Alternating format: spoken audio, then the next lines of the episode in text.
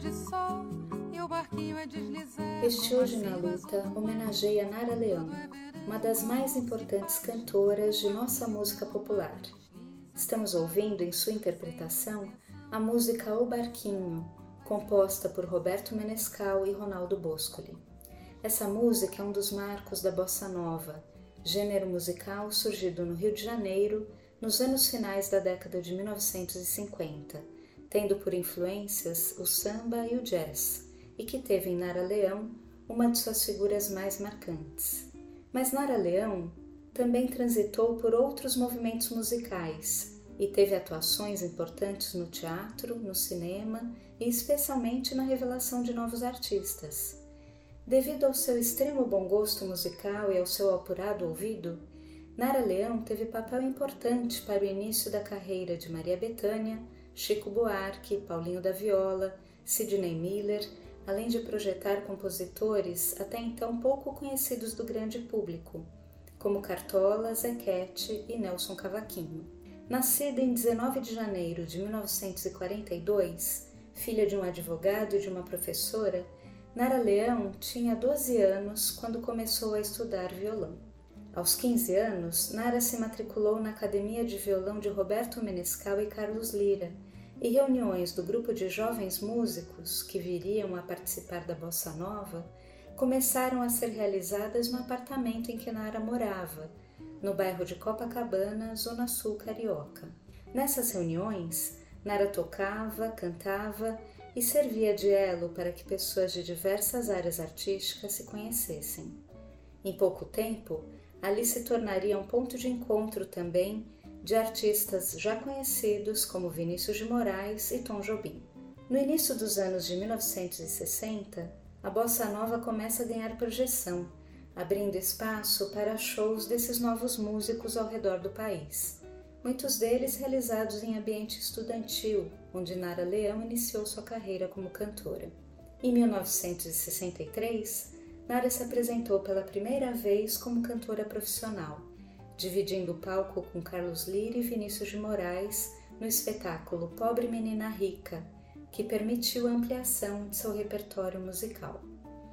No início de 1964, quando Nara completa 22 anos, foi lançado seu primeiro disco, reunindo músicas de compositores do morro e da cidade. Nesse momento em que Nara Leão desponta como uma das maiores revelações musicais, o Brasil sofre um golpe e tem início a ditadura militar. Mas Nara não deixa de se posicionar politicamente. Suas declarações a favor dos movimentos de esquerda geravam polêmicas nos jornais. Em novembro desse mesmo ano, é lançado Opinião de Nara, seu segundo disco, que inspirou o espetáculo musical Opinião, escrito por Oduvaldo Viana Filho, Paulo Pontes e Armando Costa, dirigido por Augusto Boal e encenado pela própria Nara, por Zequete e por João do Vale. Em maio de 1966, Nara concedeu uma famosa entrevista para o Diário de Notícias, declarando sua oposição ferrenha aos militares no governo do país. A manchete Nara é de opinião, esse exército não vale nada, causou imensa repercussão. Sob ameaça de ser presa, Nara Leão foi defendida pelo poeta Carlos Drummond de Andrade, que escreveu o poema intitulado Apelo, publicado na imprensa e endereçado ao ditador da época. O final do poema diz: Nara é pássaro, sabia? e nem adianta prisão para a voz que pelos ares espalha sua canção. Meu ilustre marechal, dirigente da nação, não deixe nem de brinquedo que prendam Nara Leão. Em 1968, ao lado do cineasta Cacá Diegues, com quem havia se casado no ano anterior, participa intensamente das manifestações públicas contra o regime militar em 1 de abril, quatro anos após o golpe militar e logo após o assassinato do estudante Edson Luiz, Nara publicou no jornal Última Hora o contundente texto É Preciso Não Cantar.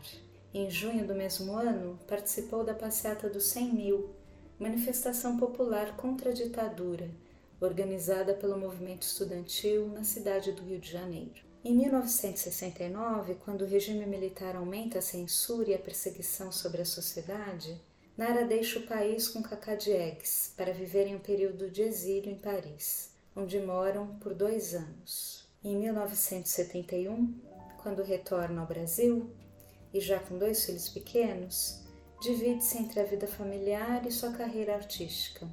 No final de 1979, após um mal-estar, Nara descobre problemas de saúde, mas ainda sem um diagnóstico definitivo.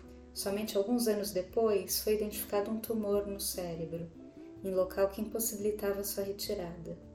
Mesmo doente, Nara continuou a estudar violão, a conhecer trabalhos de novos compositores e realizar shows e discos junto a seu amigo de toda a vida, Roberto Menescal. Nara sempre se posicionou politicamente, tendo participado intensamente da redemocratização do país e da campanha das Direta Já.